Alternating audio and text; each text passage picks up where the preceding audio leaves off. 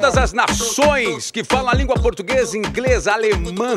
Povo que não fala a nossa língua, mas que entende através de códigos gestuais, comunicação não verbal. O que eu quero dizer? Bem-vindo você que mais uma vez embarca nessa lataria, nesse container de entretenimento e informação. Eu sou Otaviano Costa, que prazer te receber. E hoje, mais uma vez, nesse programa maravilhoso, fofinho das suas manhãs de terça-feira do UOL, eu trago mais uma convidada de quilate, garbo, elegância, talento, charme e muito mais. Mas antes de falar dessa nossa convidada de hoje, quero te convidar para poder ouvir o nosso programa Otalab no UOL, que completa quase três anos já. Dessa vez você pode ter tudo em áudio nas plataformas de áudio por todos os lados, inclusive no Spotify. E no Spotify também você pode ver em vídeo todo o nosso conteúdo. Olha que legal! Além de, claro, todos os ecossistemas, todos os planetas, plataformas do nosso UOLzão, que hoje abre as suas portas mais uma vez. Benedict Wall fala como que eu vou mandar embora esse cara depois de três anos. Não tem jeito. Estamos aqui à força. E assim sendo, com entretenimento e informação, temos a presença de Yas Fiorella por, por presença espiritual. Oi, Ota, tudo bem? Que prazer estar aqui. É muito bom estar com vocês. Eu, Regina Roca. E é isso, é um prazer, viu? Obrigado, Yas. Um beijo para você, meu amor. E sem churumelas, senhoras e senhores, vou apresentar a... Adoro ela, tá? E eu sei que você também adora ela. Porque a gente já viu mil versões dessa moça que é atriz, é cantora, é apresentadora, nadadora, ela é musa do axé baiano, do samba rock, sex symbol. Manu Araújo, meu Deus do céu! Ave Maria, o que, que eu faço com essa apresentação? Pode ir embora, Bora, menina, essa hora da manhã. Pode ir embora, Tem que representar tudo isso aqui. Ai, eu te amo. Eu te amo, amigo. Que saudade. Saudade de você. Prazer estar nesse seu programa maravilhoso, esse Prazer sucesso, é meu. nesse estúdio magnífico. Ah, deixou mais linda agora, né? Ó, e vocês, bota aí hashtag Otalab no UOL, manda sua pergunta pra nossa querida Manu Araújo, que ela vai responder tudo. Manu, quantas coisas, situações, cenas a gente já se viu em diferentes Então, estágios da nossa vida. Então, antes mesmo da gente se reencontrar, no início da sua relação com minha amiga Flavinha. Essa menina. Que foi minha primeira novela, Pé na Jaca, que Flavinha fazia comigo. Ficamos muito amigos. Vocês estavam começando a namorar. Exatamente, nós casamos naquele ano. Mas peraí, Eu acompanhei tudo, gente. ela foi, ela flagrou o momento, gente. Ela estava lá. Mas muito antes disso, a gente se encontrou na Bahia, né? Na Bahia. Olha, tem tanta coisa que a gente vai falar aqui, mas antes eu quero quebrar o gelo, porque assim como tradicionalmente todos os convidados estão aqui, Ai, nosso meu Deus. primeiro momento de constrangimento dos nossos convidados aqui ao vivo. Estamos ao vivo, são 11 horas e 6 minutos. Tá bom, tô pronta pra isso. Olha lá, Manu. Se quiser beber água, quer uma vodka, um. Uma cerveja. Oh, eita, cachaça! Aqui! Primeira pergunta no Quebrando Gelo. É nesse quadro que começa a palhaçada. Vamos quebrar. Perguntando o que você passa na pele, Manu Araújo, pra ser esse pêssego lindo, maravilhoso. Muito obrigada. Olha, eu não era muito preocupada, não, mas nos últimos anos comecei a cuidar mais. Eu hidrato. Hidrata. Hidrato. Hoje Hidrata por dentro e por fora. fazendo o tal do, do skincare aí, que virou agora uma comoção nacional, mas na verdade já faz um tempo. Não são grandes coisas que eu faço, não. Mas eu tenho. E na verdade, eu gosto muito do ritual. Eu sou ritualística. Ah, que Eu maravilha. gosto de todos os rituais Olivia, da minha minha filha de 12 anos. A Olivia tá- também agora tá gostando. Legal já ter. A Flavinha passou alguns uma coi- um- uns cuidadinhos básicos já no É, cotidiano. Ela tem algumas espinhazinhas da pré-adolescência dela. E posso falar uma coisa? Essa coisa do ritual, para além de qual creme que você passa, ou exatamente a função que ele tem, eu acho que o seu contato com a tua pele, você dizer, ah, poxa, eu tô acordando, tô me cuidando, eu acredito muito nisso. Acho que isso faz muito, muito sentido. E O autocuidado também já é Isso. essencial, né? Que Então, parte logo eu- da criança até. eu tô nessa, de acordar de manhã, ter aquele meu tempinho do meu, do meu ritual antes de dormir também. Então é isso. Agora, o que eu passo é um monte de coisa. Agora, ao invés de ligar o celular, então você vai se cuidar, você abre o celular. Porque tem muita gente que fala que a melhor coisa dos mundos é você não ligar o celular pelo menos nos 30 minutos iniciais da sua jornada. Você consegue? Ah, amigo, aí eu vou ter que ser sincera com vocês. A pandemia me educou. Eu, naquele momento que a gente viveu de reclusão, de ficar muito ansiosa com as notícias, eu criei esse hábito de saúde emocional. Que antes eu era muito ansiosa, eu acordava para não ficar tirando onda de maravilhosa, não. Eu era e achava super tranquilo. Mas de fato foi um- uma escolha para ficar de boa, assim, para acordar e ter o meu ritmo. Claro, né? Que se eu tenho um compromisso, botei o despertador, tô filmando, o carro vai passar, eu olho o celular. Mas em dias normais eu não olho. Eu Aquele tempo pra se cuidar. aquele Faz o seu ritual lá de deixa eu cuidar da Manu. É, e me cuidar. E depois, quando eu for ao café, aí eu olho o celular. E o que é que é uma coisa de pele? O que é que bate num relacionamento? Qual é a coisa de pele que bate num relacionamento, assim, que você... Ah, amigo, energia. Energia, né? Pra mim, não tem nada mais potente do que energia. Você pode ter milhões de escolhas, sei lá, escolhas de gosto mesmo, gostar da pessoa assim, assado, disso, daquilo, daquela situação, daquele lugar. Claro que isso existe, mas se não tiver o negócio da energia. O, boró, o tal do borogodó energético, né? Pode ter a pele que for, meu filho. Se for lampadinha 60 watts, ah, Passa longe. passa longe. Próxima pergunta do Quebrando Gelo. Só ouve música feliz ou gosta de uma Adele pra dar aquela chorada? Eu tenho a trilha sonora de todos os momentos. Eu ouço música o tempo inteiro. Eu música de fato, não só pelo fato de eu trabalhar com música e isso ser uma profissão, eu é, é algo que me move mesmo. Inclusive atuando. Eu tenho playlist de todos os meus personagens. Primeira, Incrível isso. primeira coisa que eu faço, assim, quando entra um personagem, vou ler um roteiro, vou, vou construir, eu começo a criar música, porque isso me conecta. Claro. A gente estava aqui falando nos bastidores, a gente que faz muitas coisas, né? Como que a gente se desliga, né, de um, sei lá, você do comunicador que também é ator, eu muitas vezes que sou mu- musicista e também tenho minhas coisas de casa e tô num set é a personagem, a música que me conecta. Então, Eu tava ouvindo outro dia a Carolina Ferraz falando dessa positividade tóxica da internet, né? Que a Instagram determinou, né? Todo mundo tem que estar feliz lá. E cada um faz o que quiser com sua rede social.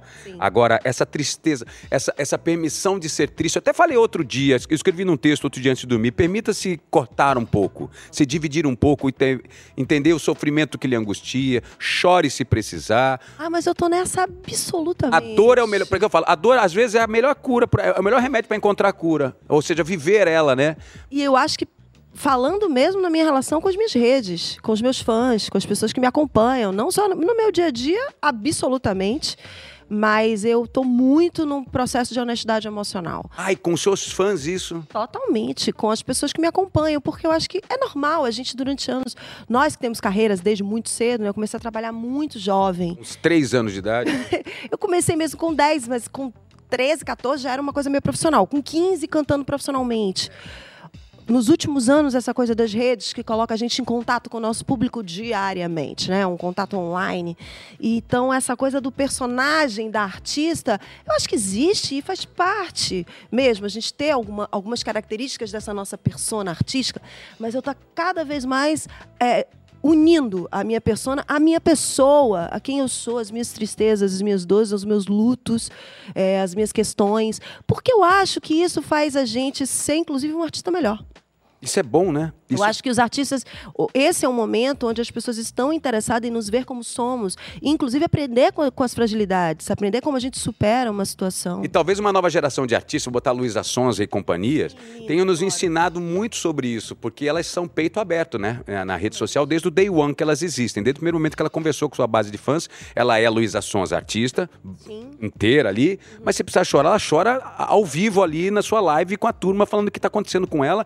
E há uma, há, um, há uma via de duas mãos ali, boa e também perigosa, um pouco delicada, né? É, eu acho que as pessoas têm que ter a noção das suas proteções, dos seus antídotos. Essa também é outra parada que eu tô extremamente voltada, assim. Porque dor a gente vai ter a vida inteira, situações difíceis, em várias circunstâncias da carreira, inclusive, circunstâncias boas, circunstâncias não tão boas. E aí a gente precisa entender. Se é um tempo também do silêncio, acho que tem que ser respeitado. Se a pessoa, de repente, não está muito afim de estar na rede, se é uma pessoa extremamente ativa, mas ela precisa de um silêncio, eu acho que tem que assumir isso, sem medo do, do público ficar chateado. te humaniza de um jeito tão perpétuo, né? Deixa você com uma coisa muito mais humanizada para sempre do que uma coisa prototipada para cada disco, né? Já que nossas crises estão expostas, né?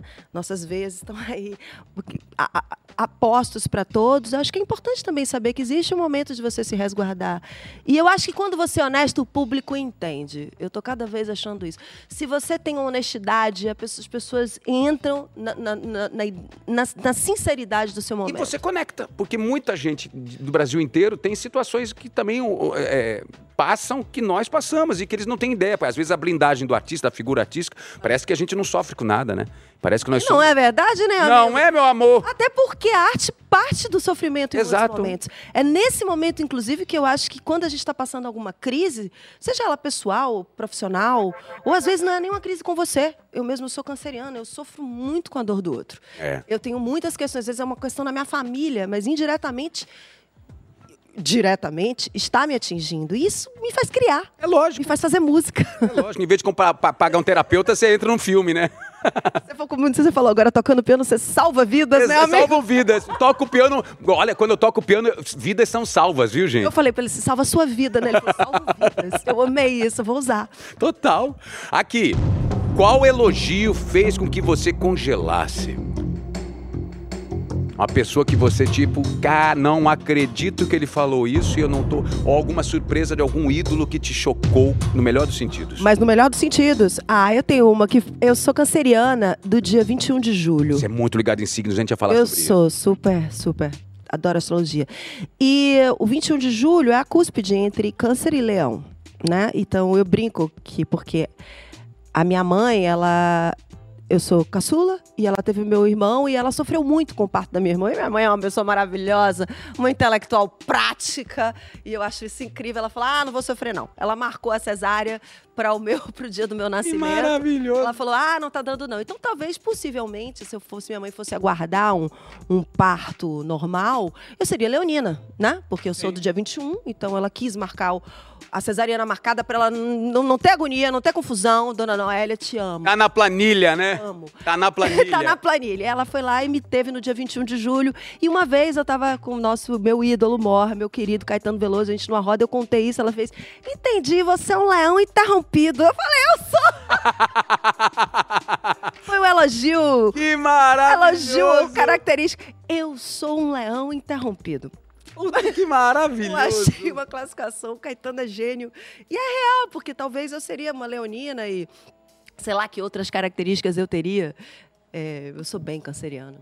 E ela me falou, essa canceriana me falou ali nos bastidores algo que já, pra mim, já, já mostra quem é essa mulher. Estou me sentindo a mais. A minha melhor. a- a- a- não sei- eu sei qual foi a, a frase exata, mas tipo assim, tô me sentindo a melhor de todas. A minha melhor, a minha melhor de todas as minhas melhores versões. É porque a gente se conhece há tantos anos, a gente É. tá aí, né? Estamos envelhecendo mesmo, tá, o tempo tá passando. E eu tô.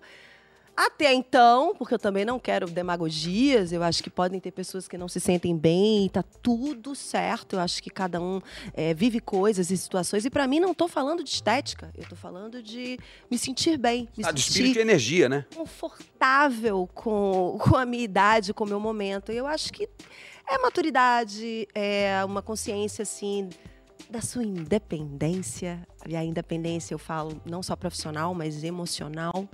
Eu acho que isso tudo dá pra gente um poder. Eu acho que você sabe bem do que eu tô falando, porque eu te sinto um artista absolutamente independente hoje.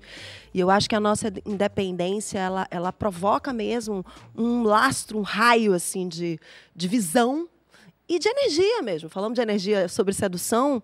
Eu acho que o, o- o- ser artístico ele é sedutor, né? De repente você se sente mais sedutor com a sua arte, porque você se sente mais livre. Claro. E eu fico até imaginando, fazendo um paralelo com aquela garota de 13, 15 anos que entrou muito cedo no profissional, em que você não podia ser livre. Não devia, né? Você já se olhou ali com 13, 15 anos e fez um, um- um paralelo, um paradoxo com tudo isso que você sente hoje em dia? Falou assim, nossa, ai, cadê? Eu Devia ter, devia estar livre lá. Não, não podia. Como, como é que é na sua cabeça essa menina Manu lá atrás? Você se Ó, olha. tá. Vou te falar, eu sempre fui bastante rebelde. Livre não, mas eu sempre fui rebelde. Rebelde, assim, é, eu percebia todas as, as, as questões que me limitavam, as questões, claro, machistas, sociais, é, é, Artística. artística do sistema mesmo, naturais da nossa vivência, né? Eu na Bahia, começando a trabalhar muito jovem, e eu sempre me rebelei em momentos contra essas situações. Mas óbvio que foram momentos de rebeldia e momentos extremamente importantes que eu super me orgulho. Mas em outros eu me moldei.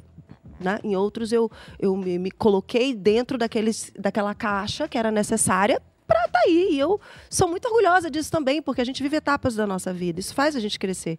Cria as nossas bases, né?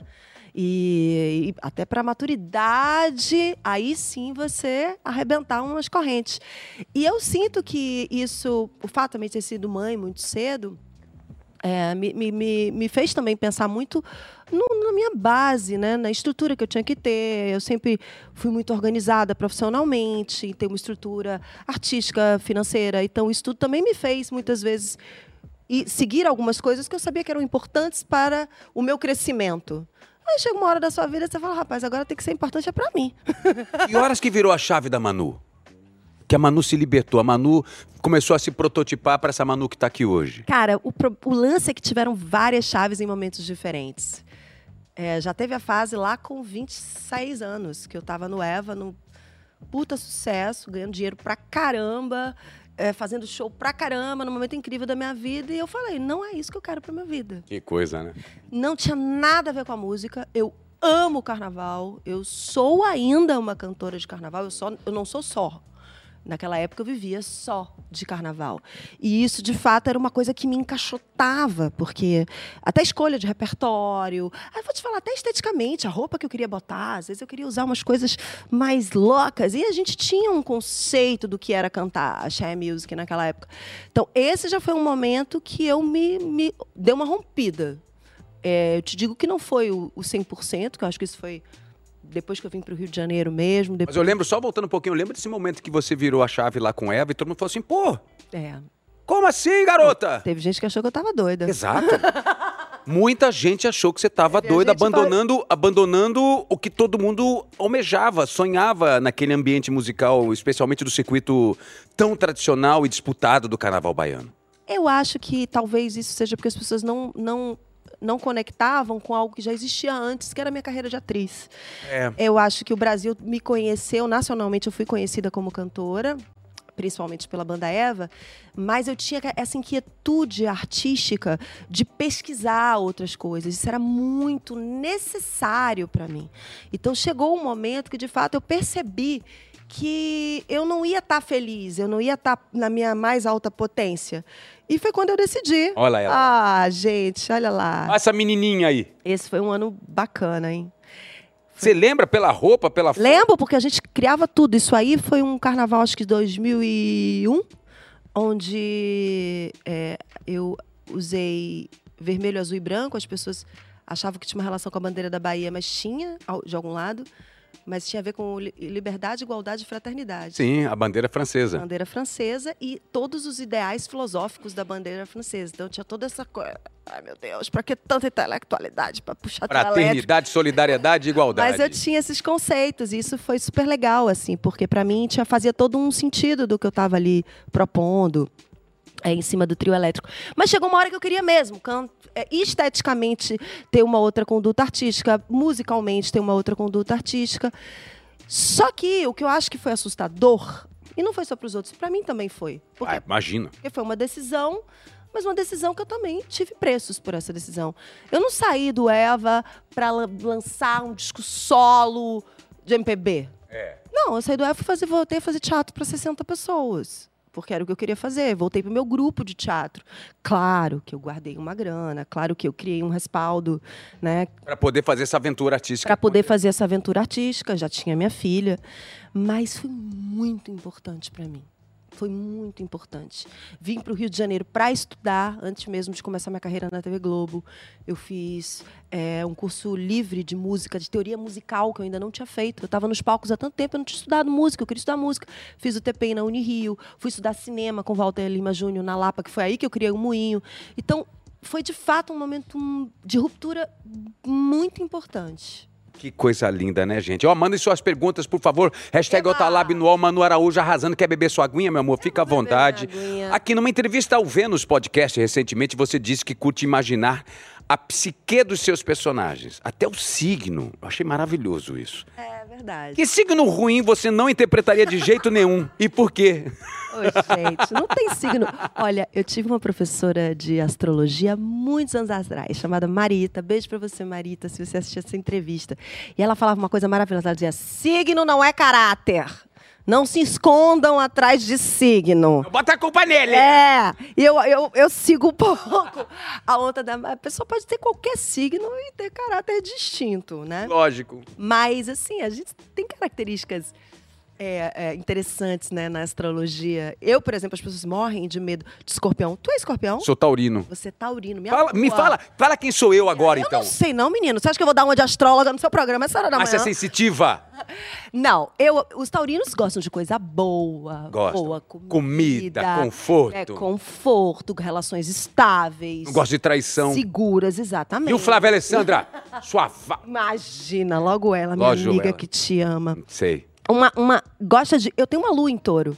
O touro é muito artístico também. Muito louco. Cara, mas existem, por exemplo, as pessoas que têm muito medo do- dos escorpianos, né? Ai, escorpião. Cara, eu amo. Os meus melhores amigos são de escorpião. É engraçado porque quem não seguia por isso, quer dizer, não seguia, não é que você seguia por isso, mas presta atenção a isso.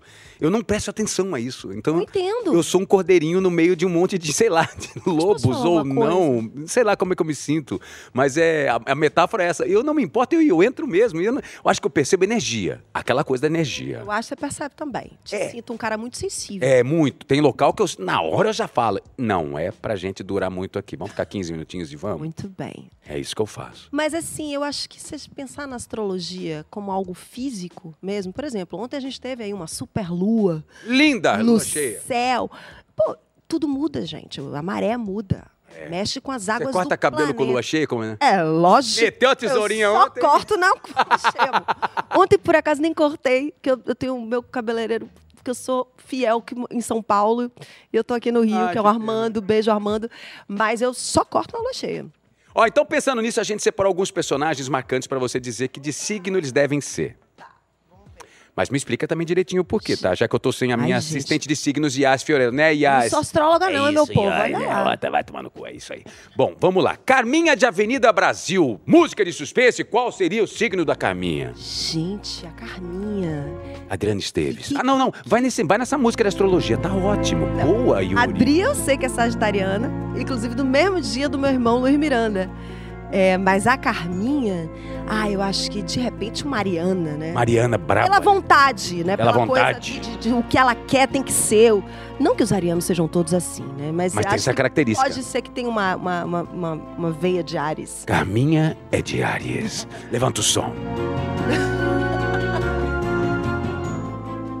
Rock de Opa aí, ó, que você fez em 2007. Oh, que pai, ó. Bota aí rock. Tira Carminha, bota rock. Não tem rock? Tem rock? Vai Mas eu botar. lembro bem de rock. Não veio não, rock. Não precisa da imagem Rock rock. é Lázaro Ramos. Eu lembro bastante. Azinho Ramos. Não sei, de repente um aquariano, porque é muito artístico, sonhador. Muito sonhador. É um sonhador, né? Você era pra ser uma aquariana. Eu tenho umas coisas de aquário no É. meu mapa. Aí, ó, viu? Aquariano. Nazaré Tedesco de Senhora do Destino. Ai, meu Jesus, que responsa, hein, Ota? Eu acho que a Nazaré poderia ser escorpião, não tem nada a ver com a vilania. Por ter essa coisa do obscuro. Sim. Os escorpianos, eles gostam dessa coisa entre a vida e a morte, do, Sim. a parte, né, mística. Certo. Eu acho que podia. Nazaré Tedesco, nossa querida Reni Sorra. Maravilhosa. Love you, Reni. Tá arrasando Ah, na novela. Nossa senhora, como ela arrasa, Renata. Professor Raimundo da Escolinha, 1990. Olha aqui, qual é o meu signo? Deus, qual é o meu signo, Manu Araújo? Que saudade do Chico. Nossa. Inclusive, esteve nessa novela que nós fizemos aí, Flavinha, lá, nosso pé na jaca. É mesmo, ele esteve presente, participando. participando. Foi quando eu conheci pessoalmente. Meu pai era um, um fã inveterado. O que, que seria o professor Raimundo, gente? Acho que o professor Raimundo, de repente, seria um geminiano, né? Um cara da Geminiano. comunicação. É isso. De uma inteligência rápida, Rápida, nas rápida, respostas. rápida. É isso. Tendo uma coisa, né? Sou de Geminiano. Sou de Geminiano. Do... Resposta. Vou perguntar pro Bruno o que, que ele acha que é o professor. Você sabe que eu tive uma experiência com ele maravilhosa, né? Com o Bruno Mazeu e com a nova geração da escolinha do professor Raimundo. Eu vivi, Conte. eu vivi o seu Ptolomeu. Meu Deus. Nas quatro temporadas, substituindo, lembro. substituindo não, fazendo o local emblemático que o querido Niso Neto deu tanto brilho e vigor no Que personagem. Eu trouxe minhas características, mas eu lembro o primeiro dia da sala de aula, que foi uma coisa emocionante, porque Sininha de Paula, a diretora, começou a convidar todos os atores com seus personagens, porque era um teatro, né, gente? Tinha uma arquibancada de pessoas ali, que era a nossa claque. É um teatro ao vivo. E uma curiosidade, o ator sabe a sua cena, mas o colega não sabe qual é a cena dele. Isso é perfeito. Porque vira, vira, vira, Vira um show. vira um show. Ali na nossa frente. Aí Sininha de Paula foi pro meio do palco ali e começou a apresentar com a sala vazia diante da plateia, convidado por convidado, aluno por aluno. Aí vinha, é, seu peru. Aí entrava quem? Entrava nosso querido Marcos Caruso. Todo mundo, ah, Zé Bonitinho. Ah, Matheus Solano, ah, Marcela Diné, Rolando Lero, ah, ah, ó, ah, seu, Ota- seu Ptolomeu por Otaviano Costa, aquela coisa linda, todo mundo se aplaudindo. Quem faltou, quem foi o último a entrar? Bruno Mazeu. Quando ela falou, a gente não tinha visto o Bruno ainda. Foi uma comoção. Quando o Bruno entrou em cena e todos nós, atores e plateia e equipe, viu ele, Foi uma comoção. Era aplauso com choro, todo mundo emocionado. ficaria Foi o primeiro dia de gravação, assim. Foi um choque, porque o Bruno não só se assemelhava fisicamente ao pai, se assemelha fisicamente ao pai, mas quando ele começou a fazer a voz e se sentou ali na cadeira, todo mundo chorou. Foi emocionante. Imagina a emoção que ele tava. Eu me lembro É. na época dele estar muito emocionado. É, é- é- eu acho que é um marco na história da televisão, né? É. O que eu- Olha aí, ó. Olha ele aí, ó. O Chico. Olha o... Gente, fala, eu né? juro que eu bati o olho agora. Pareceu o Chico, era o Bruno. É o Bruno. Ah, mas é, né? Olha a cara dele. Bruno, um beijo. Te amo, viu? Querido, amado Querido, do meu coração, do nosso coração. Aqui, ninguém da sua família era da arte, né? É, profissionalmente não. Meu pai era um músico amador. Na verdade, amador, é. eu comecei a cantar com ele, né? Exato. A gente cantava nas Seu- rodinhas seu- de Manuel. Seu Manuel que tá está no céu. anotando. Manuel, do Tom, foi pro mesmo. céu. Esse cara aí. Foi o começo, mas você começou a se interessar na época da escola. Qual foi o seu primeiro contato? Você lembra quem foi a pessoa que te inspirou? Com arte, assim, lembro, claro, eu estava na escola mesmo, e muito nova, com 10 anos. E já esse grupo, que um grupo de teatro que eu fiquei 12 anos da minha vida. Fiquei até ir pro Eva. É, foi uma, uma relação familiar mesmo. É, eles precisavam de uma criança. Eles iam fazer um espetáculo da Maria Clara Machado, a bruxinha que era boa. Eram todos já adolescentes para adulto, 17, 18 anos. E a, e a Ângela Dantas, diretora desse grupo, minha mestra, ela criou, ela subverteu um pouco a história da Maria Clara e botou a bruxa que some, ela que a fada toma conta, ela botou a bruxa perdida para voltar. E ela fez dessa bruxa uma criança. E era eu. Eu entrava Maravilha. nos 15 minutos antes da peça acabar. Aí meu pai, coitado. Gente, história maravilhosa. Foi meu pai, minha mãe, aquele povo todo assistindo. E a peça aí, ó. Cadê a Manoel? Nada. Uma hora e tanto. Passado. Chega nunca, gente, essa criança. Será que ela mentiu pra gente? Ô, meu mãe, cadê, cadê Manu? Vai lá atrás pegar Faltava ela. 15 minutos pra peça acabar, entrei eu louca, porque eu entrava pela plateia, essa bruxa perdida, ah, fazendo uma confusão. Aí meu pai falou: ih, acabou, acho que ela, ela vai seguir isso aí mesmo. Que coisa linda. E num momento desafiador para sua vida pessoal, depois, com 17 anos, sua filhota nasceu. Com Quando você- 16 eu engravidei. 16, engravidou, 17 nasceu, Bruna veio ao mundo, sua filha hoje tem 29 anos e ainda conseguiu passar numa. Ela terminando o ensino médio, Manu terminou a, a, a facu, a federal, e aí. Até a Júlia, fazendo um paralelo à minha filha, 23 anos, ela fez um TCC na faculdade que eu achei muito legal, que era a romantização da gravidez no cinema. E não há nada de romântico. Você pode até encontrar alguns prismas românticos, mas não é nada fácil a gravidez, a gestação, a criação, ainda mais uma mãe novinha como você. O que é que você lembra de momentos? Quais, são, quais eram os maiores desafios? Você indo para a facu? Vou mexer um pouquinho na sua caixinha de, de, de lembranças e sentimentos aí. Qual- quais são as lembranças? Não, muitas, muitos desafios. Engraçado que hoje as minhas amigas tendo filhos, né? é, Não aos 17 anos? Não, aos 17 anos, pelo contrário, algumas até demorando um pouco para para se tornarem mães e tal, com desafios sobre isso. Me tá- tem- isso tem me feito lembrar, tem me feito resgatar muito essas memórias. E primeiro desafio que não foi planejado, lógico, era um namoro já antigo. Eu namorava o pai da Bu desde os 14, eu estava com 16, eram dois anos de namoro, mas imagina, eram, éramos crianças. E eu já estava numa fase profissional muito boa. Com 16, eu estava cantando pra caramba, tinha dado certo. Ó, vocês duas! Meu Deus. Aí eu já tinha 18. Maravilhosas. Foi o aniversário dela quando eu completei 18 anos. É, ela. Então, assim, teve um bullying na escola, que foi a primeira coisa, porque eu era muito. Eu era popular, eu era líder de DA, eu era uma garota que meio agitava a escola. E de repente, a- aquela menina politizada, cheia de ideia, fica grávida? Como assim, né? Seria muito fácil para mim, com. Acho que com a educação que eu tinha, isso não ter acontecido. Mas acontece, aconteceu. Lógico. E eu não optei por abortar, foi o que aconteceu na minha cabeça naquele momento. Eu, de fato, me conectei com a criança, o que pode não ser, mas comigo foi. E eu quis ter a minha filha. E foi. Rolou muito bullying, assim. Eu me lembro que uma galera assim ficava. Sabe aquela coisa que você sente do cochicho, do não sei o quê? E eu não sou muito de, de me incomodar com isso. Talvez venha aí o meu lado da rebeldia, né? Quando isso aconteceu, às vezes, na minha vida, eu enfrentava, só que você tá ali grávida, isso tudo te, te sensibiliza, né? E foi uma fase difícil, mas logo em seguida ela nasceu. E aí, cara, eu tive uma relação sem querer romantizar isso também, porque eu acho que o que é maravilhoso é que hoje a gente pode falar sobre o puerpério, sobre a dificuldade que você sente, inclusive da bomba hormonal que é você parir. Exatamente. Eu acho que pra mim teve uma coisa que foi do meu destino mesmo. Eu criei uma conexão muito forte com a Bruna e isso me deu uma força tremenda. A gravidez foi mega difícil. Eu detestei ficar grávida. E quando a Bruna nasceu, eu uau, aquilo virou um mundo fantástico pra mim. Eu me conectei com ela loucamente. Achei que não ia mais rolar vida artística. Falei, acabou. Agora eu vou ser mãe, não vai rolar. Vou, vou ficar nessa E vida. a faculdade já estava acontecendo? Na verdade, eu estava ainda no meu terceiro ano quando ela nasceu. Olha. Eu fiz um vestibular. Ela era muito bebê. Não, ela era muito bebê.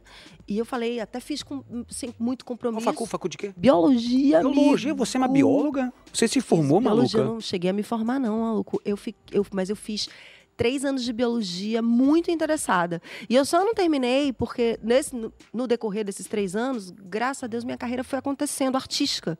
E chegou uma hora que me deu um estalo. Pelo amor de Deus, Emanuele, vai estudar o que você está ganhando dinheiro. Você não vai ser cientista, gata. Você pode até querer, mas não vai rolar. Não vai, ter, não vai ter tempo química que vai segurar essa biologia com sua. uma menina pequena em casa, tendo que fazer teatro, música, e aí eu como só existia a faculdade de teatro federal em Tá. Salvador e eu fazia biologia na federal, eu tive que abandonar a biologia para poder fazer a artes cênicas, que aí foi a faculdade que eu fiz.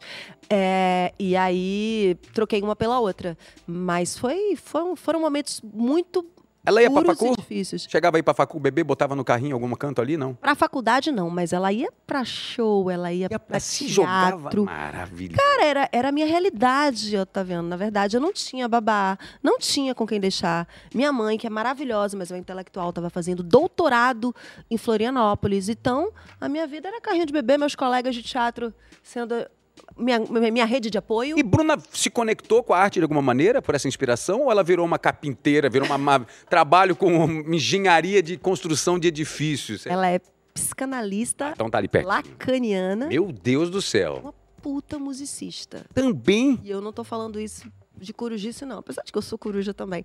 Ela toca piano, toca, toca violão, canta pra caramba, mas nos últimos anos, como ela enveredou bastante pela psicanálise, ela deixou a música um pouco de lado, o que me faz sofrer um pouco, mas é a vida dela. Vem cá, gente, você não precisa gastar dinheiro com terapia. Você... Imagina se eu vou fazer terapia com a minha filha, tá? Você tá bem né? Mas ela até, cuida da cabeça dos outros. mas até que ponto vocês duas se permitem criar canais em que não entre Muito. a psicanalista? Porque ela contou agora há pouco, eu achei maravilhoso. Fui cozinhar com a filhota ontem, ontem, ontem, final de semana, sei lá. E aí, 29 anos, Bruna lá preparando a cozinha. Aí ela perguntando pra Bruna, Mas não tem um amassador de alho nessa cozinha? Ela fez, claro que tem, mãe, olha aqui. na hora! Tava falando, questionando a cozinha dela, É, gente. tá aqui, Ai, claro que tem, mãe. pra Você tá quê? louca, tem espremedor sim de alho. Tudo certo na minha cozinha. E vocês têm essa conexão de permissões? Posso chorar um pouquinho com você? E vice-versa? Mas isso eu criei com ela ainda criança. É, a gente estava falando sobre ser mãe jovem e que é duro. E com uma das, um dos meus antídotos, voltando aos antídotos, que eu acho que é assim que a gente vai descobrindo como superar as dificuldades, foi ser honesta. E um dia eu lembro. Aí eu já estava até viajando muito na banda Eva, muita turnê, e foi uma fase difícil da minha maternidade, porque éramos muito grudadas, né? E de repente eu fui para essa carreira de sair muito, de ter que viajar muito, de ficar muito fora de casa. E um dia eu, ela me questionou e eu chorei. Eu falei, eu sinto saudade, ó, e mãe chora. A gente não é sempre in- incrível. É. Eu sou sua mãe, eu tô aqui para te dar toda a força, todo o apoio de tudo na vida, mas eu também sofro. Eu sofro igual a você. Tá duro para mim também. Vamos ajudar. Vamos juntar lindo. nessa.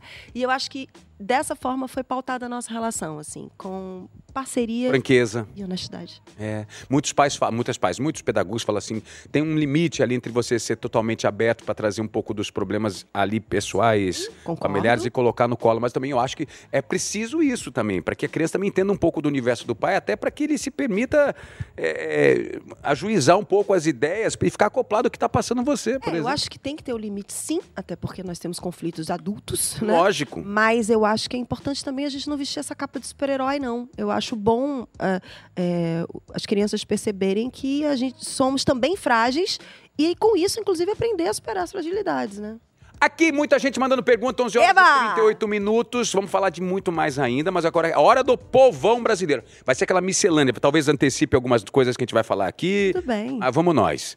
É, nesse segundo semestre, você pretende se dedicar mais à música, a um novo álbum solo, Vídeos Manu Araújo. Mas deve ser um fãzão Ah, seu. Esse é meu fã-clube maravilhoso, minha querida Carol. Eu tenho já um projeto é, como atriz, que vai começar em agosto. Mas ela sabe, isso é um projeto meu já há dois anos, um, o meu álbum solo, que é meu retorno à Bahia, é meu retorno a- aos ritmos baianos. Vai voltar, filhota, Eu vou fazer um disco bem profundo aí dentro de afoxés e etc. e etc. E exatamente por ser um trabalho muito importante para mim, ele tem tido uma pesquisa bastante cuidadosa e eu estou tentando ter o tempo especial para ele, né? E eu não vou adiar, mesmo com outros projetos, assim como aconteceu ano passado, eu acabei adiando por causa do, do musical, por causa do cinema, mas mesmo que eu tenha que conciliar, esse ano esse disco sai. Se a Manu de hoje pudesse dar um conselho para a Manu de 20 anos atrás, qual seria? Best of Manu Araújo. Mais um fã-clube. Mais um fã-clube lindo. É, eu diria, não se importa muito com o que os outros pensam de você. Deixa pra lá. É isso aí. Pra fechar esse loop aqui de perguntas, é... cadê, cadê, Ana? Mas cadê, cadê? Perdi aqui, perdão. Ah, não, tá aqui, tava pra trás. Qual inspiração pra você... Ah, não, esse aqui errei, peraí, não, peraí. Caramba, peraí, tô, deixa eu ampliar aqui. Ah, tá aqui. Tá, Karine Cordeiro, tem algum fato engraçado durante a sua vida que é inesquecível? Em cima do trio elétrico, já deu vontade de fazer xixi? Deu aquelas coisas loucas de trio elétrico? Tem algum momento divertido, engraçado que você pode contar pra gente? Karine, obrigado, amor. Ai, gente, tem tanta coisa pra eu escolher um. Tem uma clássica, né? Eu acho que eu já contei em algum lugar e meus fãs conhecem bem, mas eu vou contar pro Otaviano que ele não conhece. Vai, talvez muita não gente- conheço. Ah, essa é maravilhosa, que eu tava chegando, assim, no local, local do show e tinha aquela, aqueles fãs, aquela coisa, aquela comoção, mas tinha uma menina que chorava muito. E ela chorava, assim, de lágrima grossa, Grossa. coisa. Aí eu fiquei meio comovida, assim, aí eu falei pro pessoal que tava comigo, peraí, peraí, peraí, rapidinho, deixa eu falar com essa menina aqui, pelo amor de Deus, por que essa chororô toda? Eu abracei ela, falei, minha flor, não chore, tudo assim, ela, eu te amo, eu te amo. Eu falei, poxa, que lindo, mas fica de boa, vou subir lá no trio. Ela fez assim, Graziele Araújo, eu te amo. Eu falei, amo o quê, rapaz? Tu não sabe nem meu nome. Ai, cara! Essa é clássica, não Essa posso... é clássica. Eu acho muito curioso isso, pra não falar outra coisa. Graziele, eu te amo. Mas toda vez que eu faço uma escova, eu tô Graziele. Ah, maravilhosa. Eu virou um pseudônimo, virou um, Esse é o domínio. é- um personagem, um pseudônimo. Maravilhosa. Tem dias que eu tô Graziele, gente. Pega pra mim o stop, gente. Vamos brincar de stop aqui enquanto isso. Vai preparando pra mim. Bota aqui em cima da mesinha. Mas agora eu quero saber o seguinte. é, Depois de 10 anos de Globo, você foi pra Netflix fazer Samantha. Maravilhosa, assim, tanta saudade dessa manta. É, Samantha. E Olhar Indiscreto. Nesse último, aliás, sua personagem exigiu que você estudasse sobre trabalho sexual Sim, e BDSM. sim. Pra quem não sabe o que é BDSM, Bom, é uma sigla, né, que envolve várias práticas sexuais e desejos sexuais. E a minha personagem era uma profissional do sexo extremamente competente e que mergulhava fundo nisso. Na verdade, para quem viu a série toda, agora que já passou, é, ela é mais do que isso, né? Existe uma, uma situação de vilania muito forte da Cleo, que se desenvolve no, no episódio 10. Mas, pelo menos, como ela se apresenta na, na história, ela é uma prostituta, uma profissional do sexo e muito voltada ao prazer dos seus clientes, até porque isso tem uma manipulação psicológica muito forte atrás. E como para mim, assim, isso é o meu processo como atriz, né? Independente de quantas cenas sexuais vão existir, eu acho que mesmo quando ela estava absolutamente vestida ou andando na rua, é uma mulher que sabe tudo isso. E você respira isso quando você sabe, quando você tem esse conhecimento. Então, fui mergulhar em vários workshops. Foi, foi O que é que te interessantíssimo. chamou a atenção nesse universo? Eu fiz Amor e Sexo cinco, seis temporadas e é um universo tão fantástico, tão surpreendente, tão diverso. Tem coisas que você nem imagina. O que mais me chamou a atenção foi a organização, as regras. Absolutamente Ou seja, estipuladas. vamos fazer bandagem hoje. Sem vamos- problema. E mais, assim, o cafezinho. Não, peraí, peraí, peraí, peraí, peraí, peraí. Primeiro vamos na organização, depois você fala do cafezinho. Como assim organizar a regra? Vou, vou entrar vestido de super-herói ou vou usar um acessório? Não, o cafezinho tem a ver com a organização, que tem Peraí. o aftercare, né? É tipo, se você é uma pessoa que se interessa em viver o universo do BDSM e você vai em locais onde isso é proporcionado por pessoas extremamente eh, competentes e que tem toda uma estrutura para isso, existe o aftercare, que depois que você vive as práticas sexuais que te interessam, você senta num local absolutamente comum para tomar um café. E naquele momento você sentir que você não fez nada demais. Foi, foi a tua escolha. E isso tem a ver. Essa questão das como a escolha ela faz parte de um simplesmente da escolha do teu desejo, para que isso não fique sempre com um olhar de perversão. E sim fique com um olhar de escolha. E isso me chamou bastante atenção. É, eu, sexualmente, não, não, não preciso de muita coisa. Eu acho muito interessante, não são as minhas escolhas. Mas eu acho que, para quem tem esse tipo de escolha, eu achei muito interessante você ter, de fato, uma conduta organizada sobre isso. Porque fica sempre com uma pinta de loucura, né? com uma pinta de maluquice. Então, são escolhas, onde você tem lugares seguros para viver as suas escolhas. Maravilhoso. Tá, o diretor está falando assim, ó. Temos que falar mais sobre isso, porque é interessante o que você está trazendo. Pois quando eu vivi Amor e Sexo, nós falávamos muito de questões sobre é, organização. Organização não, sobre combinações. Ou seja, eu- eu achei até que você estivesse falando sobre isso. Porque a combinação que a gente gera ao entrar numa, um- em quatro paredes, sobre, eh, dentro de quatro paredes, tá valendo. O que não pode é não combinar com o outro e o outro não saber as regras. Ou até, Exatamente. ou até pode, mas é, é um risco de surpresa não bater Não, bem. mas nesse tipo de trabalho, pelo menos no que estudei, tá, gente? Porque foi específico para um personagem. Então, eu não posso nem falar muito porque eu não sou assim uma estudiosa sobre o assunto. Eu estudei específica para Cleo e no que a Cleo me demandava diante das cenas. Mas pelo que o, o que eu pesquisei, essa questão do, da aceitação do outro é absolutamente presente. Num, num tipo de jogo, de trabalho como esse, você não tem nenhuma opção de passar do ponto, porque aí vira abuso. Você só pode estar ali respeitando o outro, o que é permitido e o que não é. Qual é a cena mais quente pra você que você já viu na televisão ou no cinema que você lembra que até te inspira quando você imagina assim, uma referência legal de uma cena, que seja ela qual for, seja de Sadomaso ou um gelinho passando na barriga em nove meia semanas de amor? É isso que eu ia falar. Eu, eu aí é uma questão pessoal minha. Lógico, eu qualquer coisa. gosto muito dessa sensualidade, que muitas vezes não precisa ser explicitamente erótica. Sim, boa. né? Eu, eu, é meu jeito, assim. Acho que o baiano tem muito isso, né? A gente tem uma questão da sensualidade sem tabu. É. A gente não, não, não tem muito essa questão. Eu, pelo menos, nunca tive. A questão é com roupa ou sem roupa.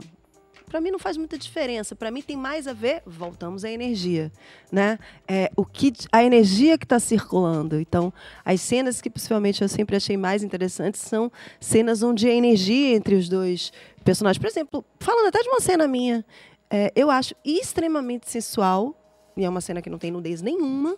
A cena da Rosa dançando pro rock delícia. em Opaió. Ah, linda essa cena! E no fato, eu estava ali, foi uma pesquisa também. Eu estava, de alguma forma, representando tantas meninas que eu via no Pelourinho.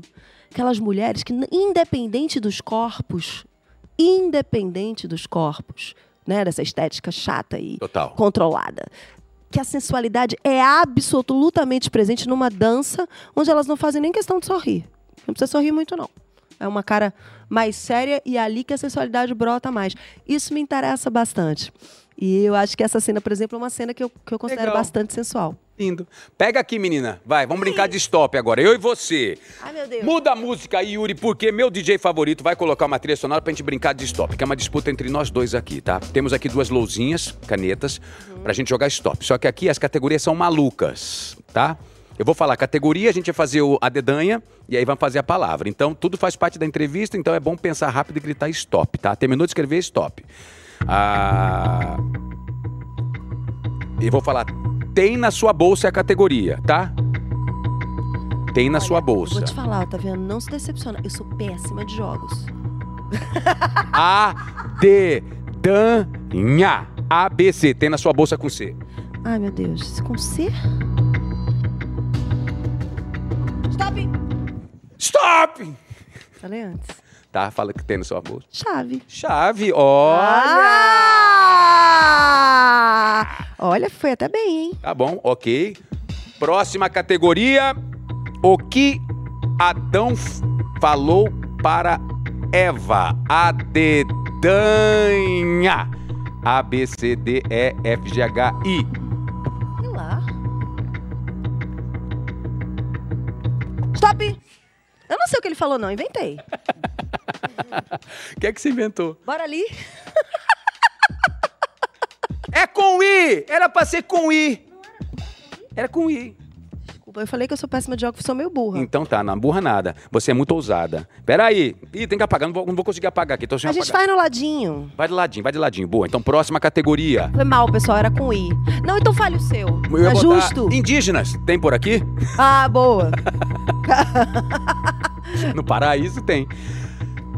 Dá pra moer no moinho. Peraí, peraí. dá pra moer no moinho. A dedanha. A, B, C, D, E, F, G, H. H. Dá pra moer no, no moinho. É... Ai, meu Deus, como é Stop! que eu fiz só o H? Eu só fiz o H qualquer. Olha, mói no moinho. Ah, é hélice Ah, do é? moinho. Boa, garota. É isso. Tamo inventando. Consertei a minha burrice Você do outro. é boa. Próxima, música, categoria. Música de churrasco com a letra. A, B, C, D, E, F, G, H, I, J, K. Caraca! L, então. Vai, vai ficar mais fácil. É, vai, L. L. Música ou artista? Música ou artista? Com L. Churrasco? É. Ah, Stop! Ai, eu botei um negócio aqui, mas não consegui. Vá. É, a- eu- eu- a- aqui É. tá escrito, eu juro que tá escrito Leandro e Leonardo. Pô, perfeito. Churrasco, interiorzão, essas coisas. Pô, eu, eu, eu, eu, tem- eu botei levanta, mas não é erga, né? Levanta essa cabeça!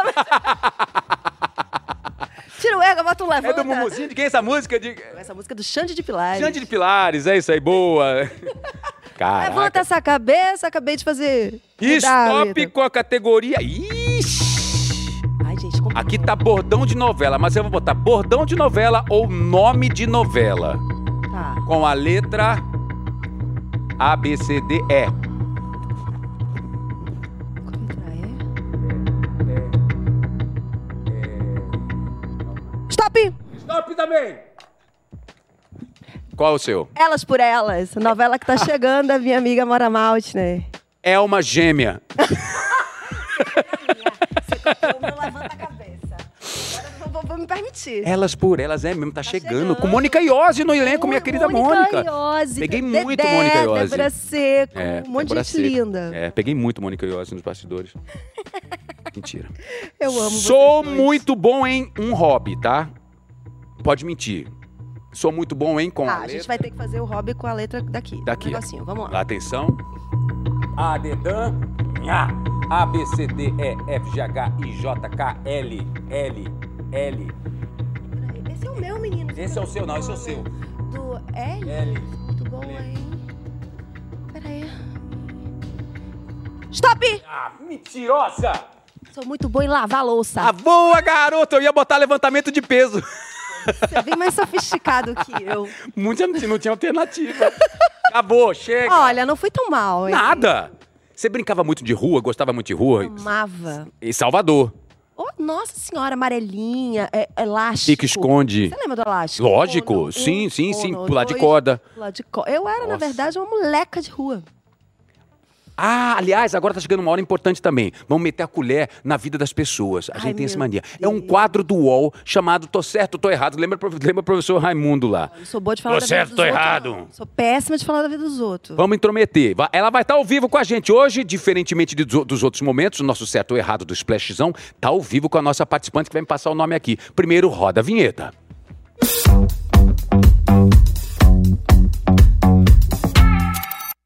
Pode abrir o sinal, nós estamos com a Aline ao vivo, são 11 horas e 52 minutos, está com a Manu Araújo. Oi, Aline!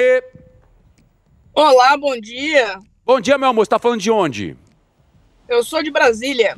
Pronto, aqui, você tá ao vivo, conte pra gente, pra Manu Araújo, o que é que aconteceu com você pra gente meter a colher aí na sua história. Oi, vai. Aline.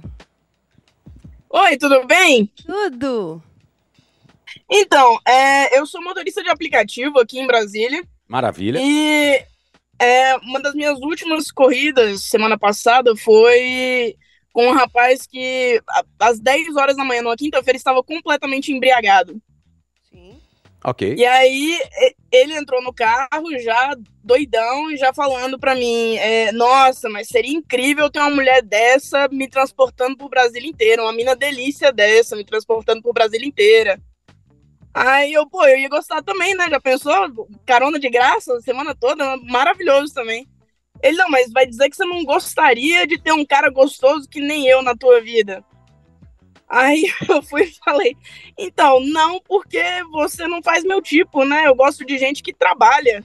Tá bêbado numa quinta-feira de manhã. Aí ele foi, poxa, tá me chamando de vagabundo? Eu falei, então, não foram as minhas palavras, né? Mas você tá dizendo. Esse cara foi pro canto do carro e começou a chorar, desolado, completamente acabado, chorando sem parar. Chegamos no destino dele, ele não queria descer do carro, porque tava chorando, assim, de, de soluçar mesmo.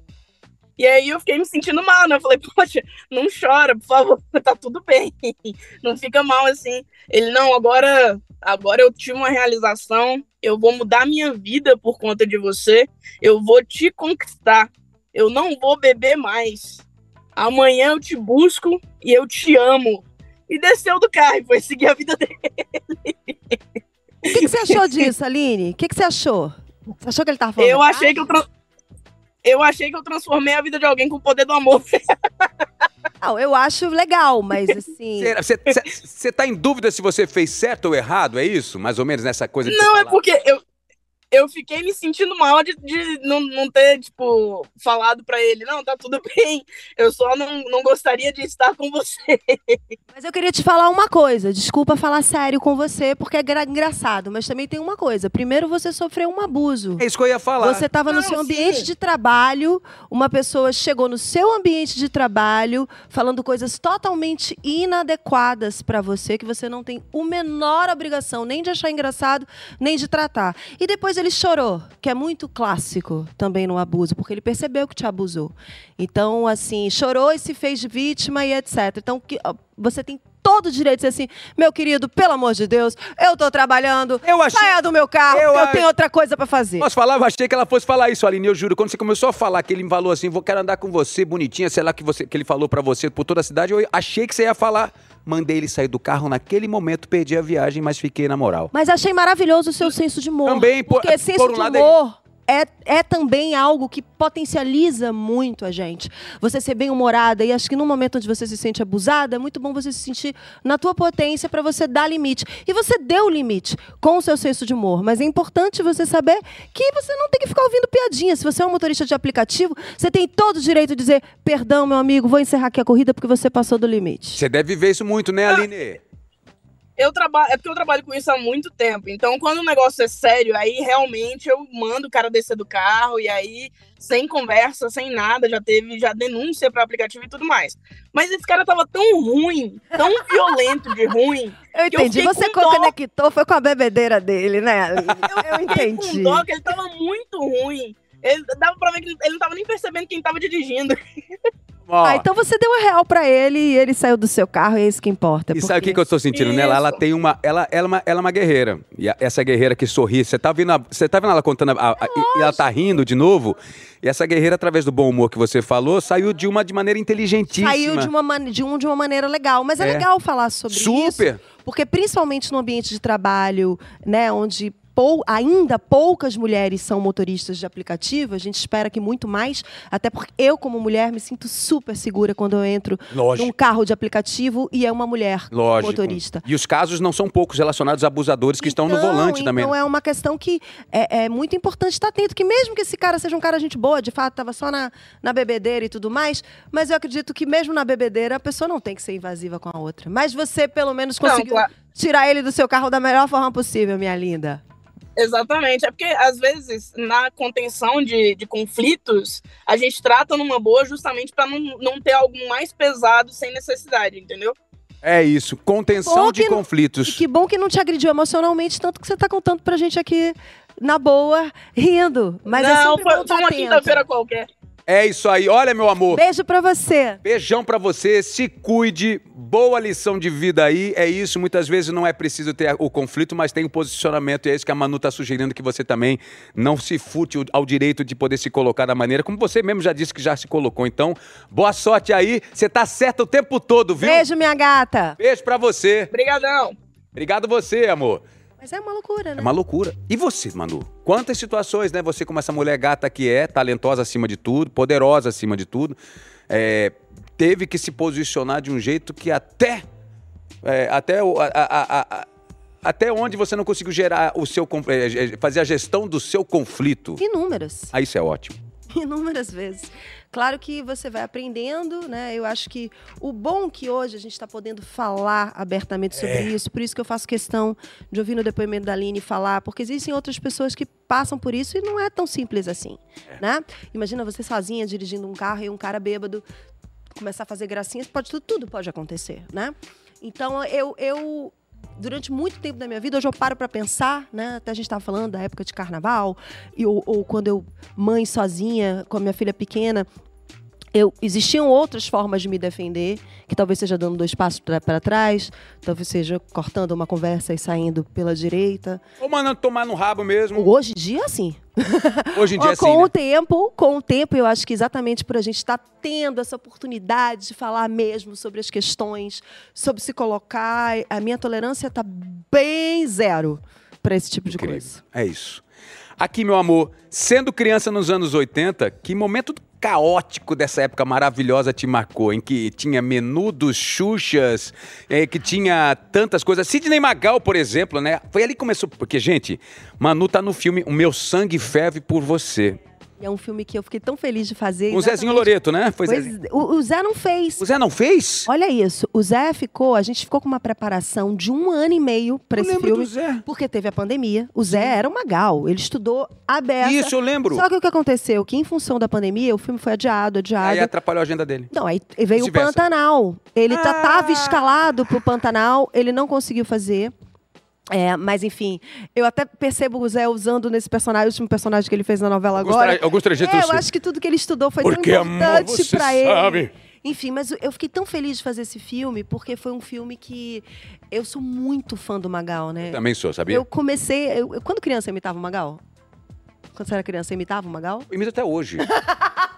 Ô, meu sangue, eu adoro aquele jeito dele de falar, amor. Não, eu tinha uma paixão. E é louco, até falei isso pro Ele Fausto. é carinhoso, né? Ele é grandão Não, e ele- carinhoso. É um Ele ser é o humano. máximo. E esse filme é sobre história de amor que existe entre o Magal e a Magali. Eles A esposa dele. São, eles são casados há anos e eles se conheceram. A Magali era uma menina e o Magal já era um homem de sucesso. E a mãe da, da Magali, ela tinha, ela era uma adolescente. E você vive a mãe da Magali. Ela não deixou, ela não queria a filha envolvida com com esse cara de sucesso, esse artista. Então é uma história engraçada, é um musical, é muito gostoso. E nessa época dos anos 80, que mais que veio à memória, além de Sidney Macau Olha, eu fui de fato uma criança dos anos 80, assim. Eu gostei de tudo. Manu, menudo, Gretchen, e aí foi uma outra Piripiri, piripiri, piripiu. e foi uma outra alegria na minha vida, porque anos depois, agora em 2015, eu vivi a Gretchen no cinema. O Daniel Rezende, que é esse cineasta incrível, fez o filme Bingo, Rei das Manhãs. Maravilhoso! Com o Vladimir Brista, Sim. que é uma, uma ode aos anos 80, Sim, né? total. E, e- e o Daniel, quando ele me convidou pra fazer a Gretchen, eu falei, claro que não, né, Daniel? Você tá bem louco. Como é que eu vou viver a Gretchen? Não, tenho, não sei nem por onde começar. Ele me chamou para um café. Ele falou, eu tenho certeza que é você. Essas coisas de cineasta. Eu falei, cara, não, acho que... E é louco que agora você falando aqui, tem uma Gretchen ali, aqui, ali. Aí ele me deu vídeos sobre a Gretchen que ele queria. Olha o bingo aí na tela. Essa Gretchen é, dos anos 80, é, desse momento do, do Bingo, que é uma paródia do Bozo, né, do, do palhaço Bozo. E aí eu fui estudar né, tudo que a, como todos os movimentos, como que a Gretchen se colocava. E eu imitava muito naquela época, criança. E eu pirei. Foi um negócio muito maluco na minha carreira. Deve ser muito louco mesmo, né? Não, e foi uma transformação. As pessoas ficaram muito impactadas com o meu trabalho. E, mas acho que foi uma coisa que eu, de fato, mergulhei nesse universo aí que você está me perguntando. Eu, que eu fui recordar a minha imagem ingênua. infantil sobre esse universo. Gente, são tantas histórias da Manu que a gente tá recortando aqui de um jeito ou de outro. A gente vai pra lá, vai pra cá. Ah, tá uma delícia. Tá, uma- tá gostando? Obrigada, Pode ir embora que você quiser, tá? Pode. Antes, a gente fica até as quatro da tarde aqui, gente. Ó, aqui, antes de chegar à Globo, na novela Pena Jaca, que onde a gente se conectou. Foi total. Porque eu não fazia novela, mas Flávia fazia. E a gente tinha uma turma maravilhosa. Murilo Benício. Gil Paz. Gil Paz, Dani Mohamed. Mohamed, que é meu irmão até Mohamed. Farfut. Harfut. Aí, nossa turminha. Olha nossa turma. Olha essa Ah, foto o aí, ó. Pasquim, O Pasquim, o Tosi, o Bono. Dani Gente, Suzuki. São todos meus irmãos até hoje. Foi uma novela que, de fato. É, bom, eu fiz 10 novelas na TV Globo. Novela é uma coisa que conecta porque a gente fica muito É, tempo junto, muito, né? é. um ano. Mas não é sempre que você conecta a ponto de, de levar pra vida. Você tem um grupo até hoje da novela, não tem? De novela Pena tem, a gente se fala Uma direto.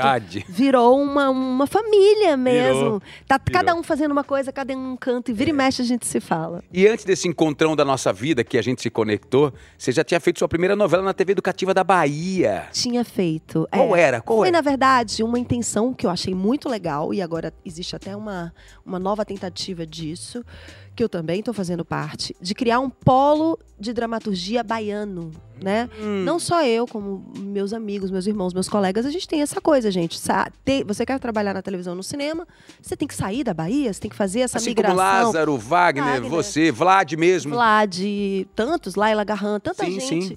que, assim, claro que Rio e São Paulo é uma caixa de ressonância para o Brasil. Lógico que a gente sabe que aqui no, no- Rio e São Paulo existe um- inúmeras oportunidades, mas o meu sonho como artista, como produtora cultural, é que a Bahia tenha, eh, forneça oportunidades dentro do teatro, da música, eh, do cinema, para que os artistas baianos que estão lá, os baianos que estão lá, que são talentosíssimos, tenham espaços. E isso aconteceu lá em 2006 que foi um polo de teledramaturgia querendo proporcionar esse encontro com a, a televisão, com o cinema, a partir dos atores baianos e produtores e cineastas e roteiristas baianos. Acho ótimo isso, sabia? Acho tão legal, porque a gente descentraliza né, a capacidade de produção nossa. Eu acho que isso é uma coisa que está acontecendo muito. A, gente A música a gente já falando- sabe. Salvador já existe uma indústria que o Brasil se alimenta dela, da música, por exemplo. E muito diversa também. né? Muito. Em Vai. vários De estilos. Pete, a Ivete, de você, é. a passando a Carlinhos Brown e assim por diante. Exato. Desde Até os afoxés. É, não tenha dúvida. Porque, assim, essa coisa da, da, da, da- gente sair da nossa terra já foi tão cantada, né? Aí você fica com aquela. Eu montei um moinho por causa de uma saudade da Bahia. Eu tava aqui já trabalhando na televisão, feliz pra caramba, abrindo outros horizontes. Mas eu falava, gente, não aguento, que saudade da Bahia. E um dia eu chamei Lanlan e a gente montou um moinho pra cantar as coisas da Bahia. Foi uma, uma, uma, uma ideia, inclusive, muito afetuosa. Mais do que um grande negócio que acabou se tornando, porque o moinho deu muito certo. Mas o início era a vontade de encontrar os amigos e cantar umas coisas da Bahia pra ser feliz. Maravilhoso, né? E já que você falou em Lanlan, arquivo confidencial, bicho! Manu Araújo, bota Lanlan no ar, bicho! Oi, Manu! Oi, Otaviano e todo o pessoal do Otalive. Tô passando aqui de surpresa, aqui de óculos, porque tá um calor aqui em terras portuguesas. Minha comadre, como diz na Bahia, a gente já comeu muita farinha junto, né? Mas eu tava lembrando de um show, Manu, aqui, que foi em São Paulo, Interlagos. Tava nosso piloto lá, na véspera da corrida, sendo homenageado e nós fazendo show para todo o staff, toda a equipe lá da Ferrari. Dediquei uma música para ele e a gente riu muito dessa história. E nosso baterista Renato Massa, na época, e eu acabei atrapalhando o nome e falei: vamos homenagear o nosso querido piloto Renato Massa. E foi aquele. Ainda bem que tinha muito gringo, não sei se eles entenderam lá, mas enfim, a gente riu bastante. Um beijo enorme, muito axé, te amo e até a volta. Já tô aqui morrendo de saudade de nossas meninas. Oi, Lanlan! Oi, Lanlan! Beijo pra você, meu amor. Minha irmã, minha comadre, que ainda sou madrinha dessas crianças. Meu Deus do céu. Quando eu achei que Lanlan não tinha mais orgulho para me dar nessa vida, porque o tanto de orgulho que Lanlan já me deu na minha vida, ela se torna essa mãe esplendorosa com Nanda Costa, que é outro amor na minha vida, com duas crianças, não tem ideia, tá vendo? Maravilhosas, né? Eu não tenho ideia o que são essas crianças. Mas essa história é mesmo muito boa, em vez de gente. falar Felipe Massa, meteu um. Foi mais do que isso, que eu acho que eu não lembro de tudo. O pessoal da Ferrari pediu pra gente, porque é aquela coisa, você deve saber bem disso, que quando ti- era o Massa e o, acho que o Schumacher da Ferrari. Isso, estavam juntos na escuderia. E o Schumacher que tinha que ganhar. Schumacher tinha que ganhar aquela prova. Então, sabe aquela coisa, não fala do Felipe hoje? Tá. A gente sabe que é o grande prêmio do Brasil, mas assim, o Moinho tava lá, era um show maravilhoso no stand da, da Ferrari. E, Grande prêmio de Estoril. e não, é- não era, era, era aqui no Brasil. Aqui no Brasil, tá, tá, tá. era tá. no Brasil. Ah, no Brasil. Era no Brasil. Uau. E a gente tava eu, aqui. eu associei com Portugal. Porque ela tava em Portugal, ela tá com a Betânia, tocando com a nossa Betânia, fazendo uma turnê linda. E aí eles falaram: olha, é melhor não não falar, porque assim, é um, é um prêmio que é pro Schumacher, aquelas coisas, Sim, né? sim. Beleza, imagina, a gente tá aqui pra cantar, a gente não tá aqui pra fazer nada disso. Aí ela, além de querer falar do Felipe Massa, chamou ele de Renato Massa, que era o nosso baterista. Foi sensacional. Gente. A gente ri disso a vida inteira. Não, e eu, eu ouço relatos de colegas nossos, assim, com essas turnês loucas que passam por 14 cidades, assim, em um final de semana, tem que botar o nome da cidade embaixo aqui, né? Total. Você já É. meteu uma errada dessa? Alô, Cuiabá! Você tá em Campo Grande, tipo, puta, não! Não, assim, eu. Aí, aí eu acho que é meu. Voltando a signo, meu acidente de Capricórnio, Não eu deixa isso acontecer. morro de medo dessas coisas acontecerem. Então, principalmente quando eu tô muito cansada, aí que eu me brifo, que eu coloco todos os negócios exatamente pra não. E não é nem pra não errar, porque errar a pode, é pra não ofender, né? Sim. Porque o artista chega num lugar, fala um nome errado, às vezes as pessoas se ofendem, né? Se ofendem demais. Chicago, gente. Chicago é um dos maiores musicais da história. Um dos, um dos brasileiros mais famosos da Broadway chegou a viver a, a montagem original, Paulo Zotti, né? Chegou a viver o personagem do Richard Gere, que foi pro cinema, né? Willa Flynn. É, exatamente. E você deu vida a Velma Kelly na última montagem aqui no Brasil. Foi uma loucura louca, maravilhosa. Os anos de. Porque assim, não é fácil. Quando a gente fala de musical, parece que é uma. Ah, vamos ali e montamos um musical. É tão, é tão cheio de esforço quanto tá em cima de um trio elétrico. Não, eu achei mais difícil. Aí, ó, viu? Eu achei mais difícil pelo fato de que era uma, uma zona de anticonforto absoluta. Minha, olha, minha parceira maravilhosa, Carolzinha Costa, que fez a Roxy, fizemos uma dupla dinâmica. É, foi incrível, Otaviano. Foi uma experiência, de fato, marcante na minha carreira, porque o Chicago é um espetáculo que já há tantas décadas acontece pelo mundo todo, né? Não só em Nova York, a gente está acostumado a ir para Nova York e assistir esses musicais todos. Só que Chicago, de fato, hoje é uma franquia. Ele é montado ah, na Coreia, ele é montado na Alemanha, ele é montado na França, assim como foi montado aqui no Brasil. Até já tinha acontecido uma montagem, acho que do início dos anos 2000, e essa nossa com o staff americano mesmo, com o coreógrafo. Uau! É, todo mundo vem de Nova York. Então tem muito o, o, o, o crivo do musical da Broadway. Então, isso para mim foi um grande desafio, porque eu, eu danço, eu canto, eu atuo há tantos anos, mas tinha algo de corpo que você tinha que estar exatamente dentro dessa chave americana. Né? Ou seja, tinha que jogar fora todo o negócio da vanidade. Esquece isso. E não tem estica o refrão, não, né? Não tem estica o refrão. Na- Não tem, não tem vibrato fora da hora, é tudo com uma partitura. Gente, você não pode brincar com vibrato? É, é uma partitura O absolutamente. vibrato, pra quem não sabe, é aquela coisa, tá assim, ó. Ah! Isso aí, amigo. Você não podia colocar um vibrato onde você quisesse? Não. A verdade é que Olha. assim, é, é- eu entendo. É algo que tem a ver com o estilo. É você, de fato, estar dentro do estilo que é Chicago. Aí eu vou dizer, não é nem que é um musical da Broadway, porque existem outros que têm outra forma, né? de Várias, dar- aliás, né? o Chicago é um musical muito específico e é assim, é uma, uma obra do Bob Fosse, que foi toda construída pelo Fosse. Que é um dos maiores nomes do teatro musical Um dos mundial. maiores nomes do teatro musical. Então, o Fosse ele é muito específico, tanto fisicamente, ge- gestualmente. Então, assim, todas as músicas que foram criadas também, elas estavam dentro desse universo do, do Fosse. Então, foi uma super pesquisa. Eu me dediquei loucamente. Eu virei atleta, né? Eu fiquei seis meses da minha vida fazendo esse espetáculo de quinta a domingo, duas sessões sábado, duas sessões domingo. Faltei quatro vezes, assim, porque de fato não consegui fisicamente. Faltei por motivos de passar mal. Entendi. Por, por motivos isso- de vomitando. Mas fora isso, eu tava lá todos os dias e foi incrível. E eu posso dizer que eu sou outra artista depois de Chicago, porque Foi tão legal, assim, ir contra o que é orgânico do meu corpo e me ver realizando bem, assim, uma coisa que para mim foi muito interessante. Foi até nadar em alto mar, porque a pandemia atrasou a implantação de Chicago, na estreia de Verdade. Chicago. E você foi, de coisa, né? você foi nadar, garota. Você se soltou naquele oceano aqui. Mas aí teve. Tinha a ver com Chicago de verdade, porque na pandemia a gente sabia que a peça ia acontecer. Quando a gente não sabia. Mas eu sabia que eu também precisaria de um super condicionamento físico para esse espetáculo. E eu não tinha academia.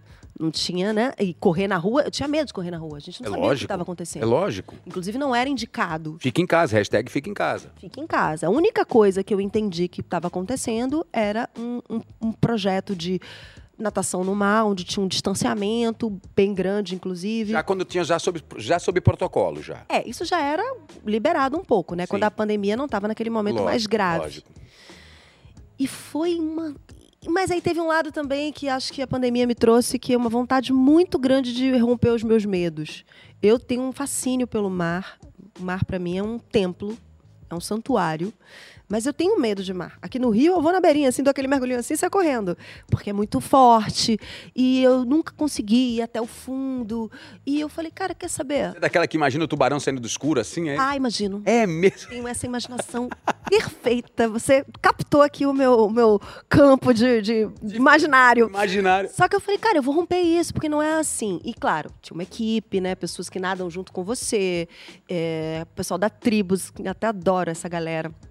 E foi muito legal. Eu fiquei quatro meses nadando e seis da manhã, meu amor. Seis da manhã. Porque era um horário que- de menos gente, era um horário que a gente saía da rua, não tinha sol, não tinha muita gente, o sol era mais baixo.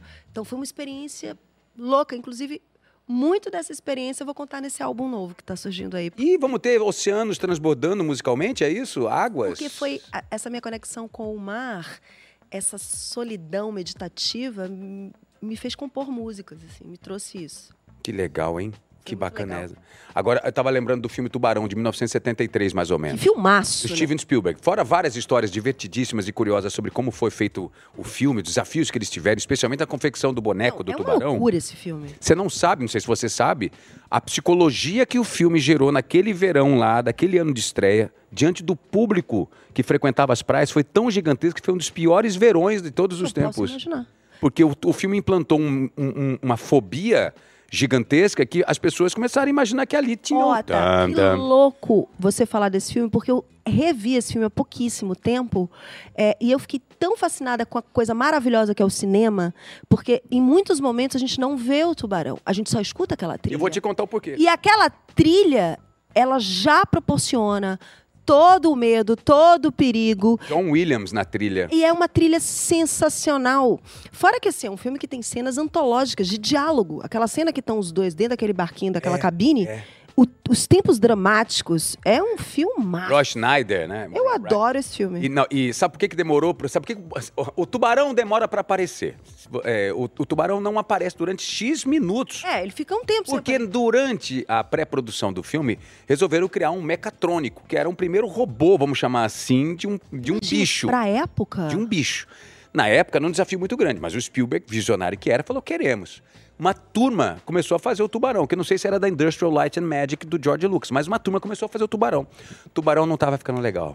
Tubarão não estava começando a ficar bom. Ah, o tubarão quebrou. Ah, o tubarão batana não tá boa. O tubarão, a cauda não tá funcionando. O tubarão e, os- e a- e o plano de filmagem chegando. E já tendo que começar a filmar o tubarão. Não tá pronto. O Spielberg criou uma solução incrível, que foi aquela câmera subjetiva, que, Que fez é- o olhar do tubarão criou, É uma, incrível. criou uma, uma estrutura de, de um barco, é, de um barquinho controle remoto para fazer a barbatana, numa estrutura passando, e o tubarão não estava pronto enquanto a filmagem começou. Isso é maravilhoso. Aí- essa magia, essa, é essa isso. mentira do cinema, mentira mágica, que faz a gente acreditar com, com, com saídas cênicas do cinema, eu acho sensacional. Não, sensacional. E tem também um lado ruim, porque na época o filme gerou também um ódio contra o tubarão branco, né? O tubarão, na Ah, época, sim, virou é. um bicho caçado como se fosse um atum. Não, e que não é assim. E que né? não é assim, ele é, com fundamental para o ecossistema marítimo, né? É lógico. E virou uma, virou, ele virou vilão dos mares na época. É, isso é como eu falei antes, falando até da nossa querida ali, né? O que bom que a gente hoje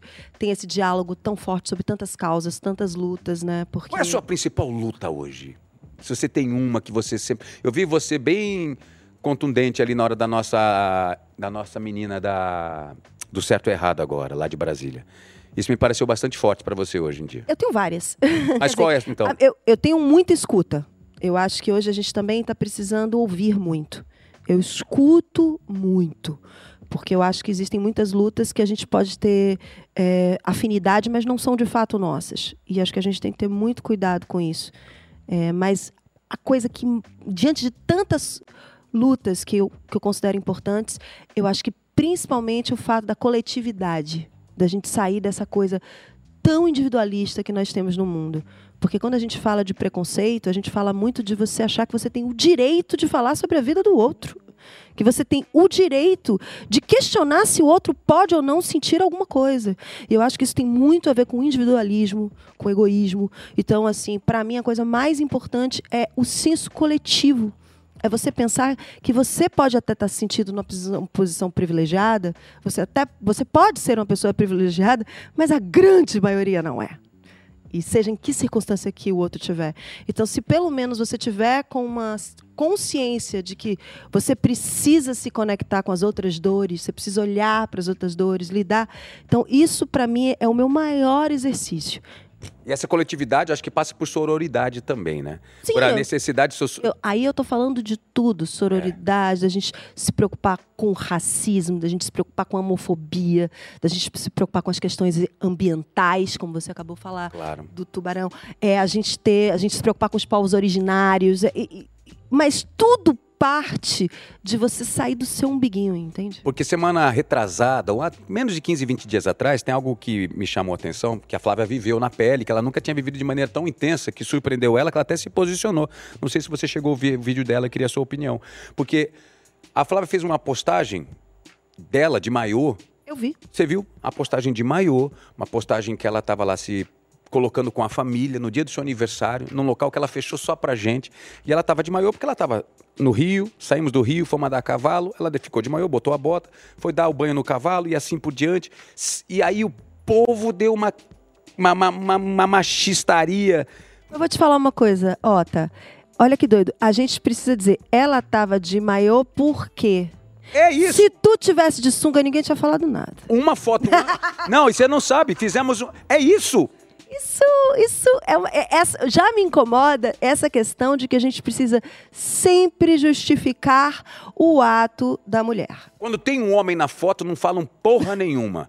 Eu e Flávia fizemos um vídeo hiper sexy. Um dia antes, um dia depois, falaram nada. Flávia de calcinha e sutiã. Nós, a gente se pegando loucamente. E teve um outro momento que eu e Flávia, com uma foto, ela com o mesmo maiô, com a mesmo bumbum Ninguém ali. falou nada. Ninguém falou nada. Era o casal. Aí quando tem ela sozinha, e aí ela se posicionou de uma maneira Foi brilhante. muito legal. Eu, eu comentei, tá lá o meu comentário no vídeo dela. Eu falei, Flavinha, é muito importante a sua fala. E é importante po- em vários sentidos, porque eu acho que hoje a gente se colocar. Eu sei que é difícil, sabe? A gente pensa milhões de vezes antes Ela de se pensou, colocar. é. Porque a gente está nessa internet, né? Porque as pessoas falam o que querem e etc. Mas eu acho que a melhor blindagem que a gente pode ter é a nossa honestidade. Eu olhei no olho de Flavinha ali, eu vi que aquilo incomodou ela profundamente. E que ela falou aquilo com a honestidade mais profunda. E isso toca as pessoas. Aí acabou. Você chega e fala: olha só, eu tenho direito, eu tô na minha casa, eu tô com a minha família, eu vou fazer o que eu quiser. E mesmo se fosse na rua, se fosse na calçada. Exato. E sabe o que eu percebi também? Muitas mulheres. Muitas mulheres colocando ali, através de um viés machista, a sua perspectiva sobre uma outra mulher. E ela fala. Eu acho que, assim, é, É de, é- volta, de volta à questão do coletivo, né? Eu acho que a gente se julgar, se criticar, é uma forma que também foi muito impregnada em nós mulheres, né? A gente É. viveu a vida inteira com essa coisa de competir, porque também foi uma forma Falou que o sobre isso. sistema patriarcal criou na gente para que aí a gente diminuísse a nossa potência, porque se a gente compete umas com as outras, né? Mas eu acho que aos poucos a gente está percebendo que o melhor é a gente se dar as mãos e sermos juntas, mesmo que a gente pense diferente. E eu acho que principalmente agora, não só nessa questão do machismo, mas em todas as outras questões, é a gente parar de, de, de, de, olhar para o outro como se a gente tivesse o direito de falar sobre o que o outro Não, sente. quando a Flávia fez o vídeo, o que mais me chamou a atenção, eu percebi, mas não é meu local de fala, mas eu estava ali percebendo tudo que estava acontecendo. Eu vi ali comentários dizendo, mas você é uma figura pública, você é artista, você tem que ouvir os seus comentários. Você... como se a humanidade que existe num artista fosse absolutamente descartada e assim temos aquele protótipo. Eu acho o contrário. É lógico. Eu acho que exatamente porque somos pessoas públicas, nós temos o direito de falar sobre o que, o que sentimos, nós, nossas dores, o que nos, nos impacta. Sim. É exatamente o contrário. Estamos na retinha final com essa mulher inteligente, Ai, que delícia! poderosa, múltipla, meio-dia e 23. Eu quero entrar na reta final com cinco perguntinhas que a gente usa aqui como praxe para fechar. Mas antes disso, quero saber, então temos moinho no segundo semestre. Ah, sim, eu quero até convidar todo mundo. O que Vai. aconteceu? A gente está tantos anos. Moinho esse casamento aberto. Sim, Maravilhoso, né? Que temos as nossas carreiras. Lalan tá agora lá em Portugal com a Betânia, eu fazendo minhas coisas aqui no Brasil, o Tony Costa também, cheio de projetos. Mas quando a gente consegue, a gente junta as agendas que a gente ama estar junto. E isso aconteceu agora por shows corporativos. Pessoas convidaram Sim. a gente para fazer shows fechados. E como a gente postou que estava fazendo esses shows, o público ficou começou, doida. mas quando. E a gente resolveu fazer um show para o nosso público, para. Como é. Gilberto Gil fala bem, a gente brinca para você que não me esqueceu. Aquele abraço. O Moinho vai voltar para o Rio de Janeiro no Manuche, dia 11 de agosto. Ai, que delícia. Tá pertinho já, a gente ainda não entrou na, na divulgação pesada, porque a gente tá esperando faltar chegar, chegar perto, né? 30 dias antes. Mas já aviso aqui, em primeira mão, pro aqui no OTA, porque eu não tinha dito ainda nem onde, nem a data. Eita! Aí, ó, em primeira mão pra vocês, amor. Muito. 11 de agosto no Manus. Aqui no Rio de Janeiro. Manu, então aqui. E filmes, streaming, teatro. Eu acabei de rodar um filme que eu adorei, Traição entre Amigas, um filme da um- é, baseado no primeiro livro da minha querida amiga Gênia Talita Rebouças. Am- Amo, Thalita. E é um filme muito legal, é, com a Larissa Manuela, com vários atores de Curitiba, dirigido pelo mestre Bruno Barreto. Foi uma experiência excelente. Gente, que turma boa. Não, e a gente filmou em Curitiba e com muitos atores de lá. Foi uma experiência super legal. Eu tenho um projeto agora no streaming que eu começo em agosto, não, não posso falar. Mas assim, Deixa eu falar só de traição de amigas. É, é, é, Até que ponto você já levou dores dessas relações com amigas pra dentro da série? Você, você teve algumas amigas na sua vida que levam até hoje?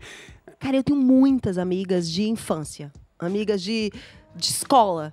E lógico que já rolou muito babado, né? Muita amiga. Lógico. muito Não sei o quê. Nunca traição, assim, como no caso das meninas, que é negócio de, de boy, né? É um negócio de boy. Eu, eu sou. Eu sou. Minhas amigas futebol clube. Ah, isso aí, boa. Não entro nesse Ai, negócio de ótimo. disputa, de, nunca entrei. Mas é muita história, né? Quando você vive duas amigas, eu tenho uma amiga desde a escola. E se a Flavinha também tem, tem umas quatro, cinco amigas, tipo gangue de terror. E fica nessa coisa que, tipo, pé É. na jaca virou, que você tem É. sempre aquele encontro Exato. das amigas. Então tá. Tanta coisa, hein, menina? Muita coisa. Muita coisa, graças a Deus. Agora, fechando. Mas assim, é, uma coisa que pra mim eu decidi agora nesse 2023, porque os últimos anos mesmo eu fiquei muito focada na minha carreira de atriz, graças a Deus, porque projetos importantes, mas veio muita coisa boa na música também. Ai, gente, que curiosidade de perguntar onde, quando. Aqui, se sua história fosse uma música, qual seria o primeiro verso? Ou qual seria a primeira música? Eu não vou. Eu vou ser bem barrista, mas não tem jeito, isso é verdade. Passar uma tarde em Itapuã, ao sol que há de Itapuã, ouvindo o mar de Itapuã, falar de amor Itapuã. É pra lá que eu corro sempre que eu tenho uma folga. Ai, que coisa linda. Qual é a memória mais querida da sua vida? Com certeza, estar com meu paizinho, tocando um violão, tomando uma cervejinha, eu e ele, falando. Meu pai era um cara. Você perguntou se eu tive artistas na família? Não profissionais, não ninguém que eu seguisse carreira, mas meu pai era. Primeiro, ele era um comediante, né? E eu entendo que muito do meu lado, até com humor e com é, a interpretação, meu pai era muito fã dos grandes comediantes, como Chico. Toda vez que eu vejo o Chico, eu me emociono porque eu lembro do meu pai. E tantos Eu outros. vi você se emocionando aqui, eu falei, será que é isso mesmo que eu vi? Ah, meu pai. Eu tenho, assim, uma relação com o mundo espiritual. Eu sei que é só uma partida rápida. Mas você falar assim de momento, quando eu lembro, assim, a gente tinha uma cumplicidade muito grande. Essa coisa de tocar violão, cantar, sem nenhuma ciência, não é pra ninguém, não. Nós dois. Tomando uma cervejinha e falando da vida, era bom demais. Mas hoje em dia eu fecho os olhos assim, lembro disso e quase que acontece. É isso. E acontece, de um jeito ou É. de outro. É, você preferiria viajar para o passado ou para o futuro? E por quê? E qual seria esse local no passado ou no futuro? Eu tô no presente, Jota. Chega de passados. E chega de futuro também. É porque tem uma gestão de expectativa que a gente gera sobre nós mesmos, né?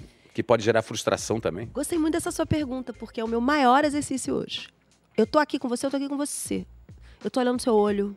Eu tô prestando atenção no que você tá me perguntando. Eu sei que tem um monte de gente vendo a gente. Isso gera uma energia. Porque eu acho que é assim, sabe? Eu acho que quando a gente tá muito. E e eu tô falando isso porque isso é uma conquista. Eu já fui uma pessoa ou muito pensando no fato passado ou muito preocupada com o futuro. Hoje eu acho que é uma coisa que eu fui conquistando mesmo, de estar aqui, viver o prazer do momento presente. Eu acho que isso tira ansiedade, eu acho que isso dá potência, dá presença. É foda, muito legal. Pra fechar, qual foi aquele conselho? Quem foi que te deu esse conselho é, que você leva até hoje? Tá lá em neon na sua testa da vida lá.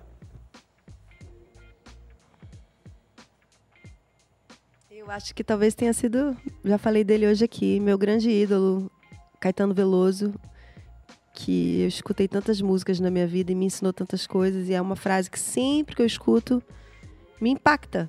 Apesar de ser um verso tão famoso, mas pra mim ele é sempre novo.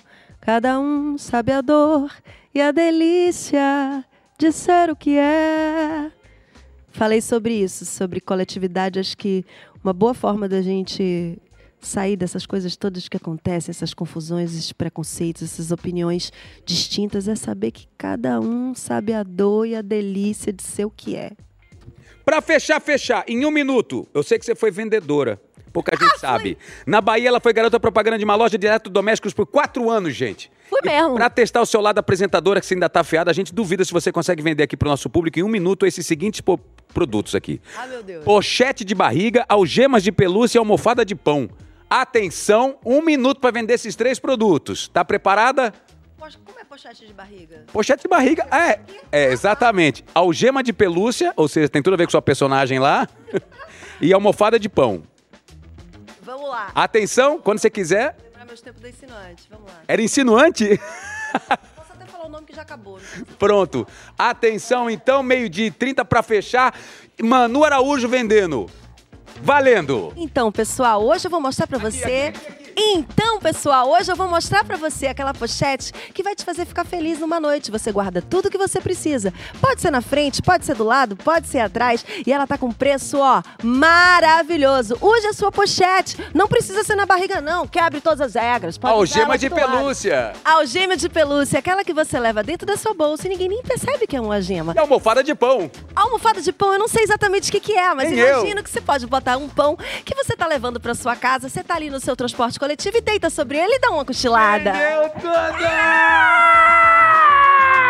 Hum. Uma das figuras mais, mais legais desse nosso showzão business do mundo artístico Você verdadeiro, que é. sincero. Que prazer ter recebido você aqui. Eu adorei. Você, A gente te ama. Você é foda, Otaviano. Aqui eu posso falar foda, né? Aqui você pode, Ai, a recíproca é verdadeira, você é fodástica. Você é foda e você é um cara, você é um super comunicador. Sei que você é um excelente ator, um excelente músico. E eu adoro essa independência que você gera há muito tempo na tua carreira, na tua vida. Essa independência artística. Acho que a gente tá precisando disso. Artistas independentes. É isso, e coletivos o tempo todo. Ah. Beijo enorme pra você. Então, dia 11 de agosto tem Maniche com Manuche com Manuche com Moinho. Beijo pra vocês, obrigado. Mande um beijão pra toda a galera do Spotify e pronto, fechou. Deus, um beijão, até a próxima. Tchau, gente, valeu. Demais.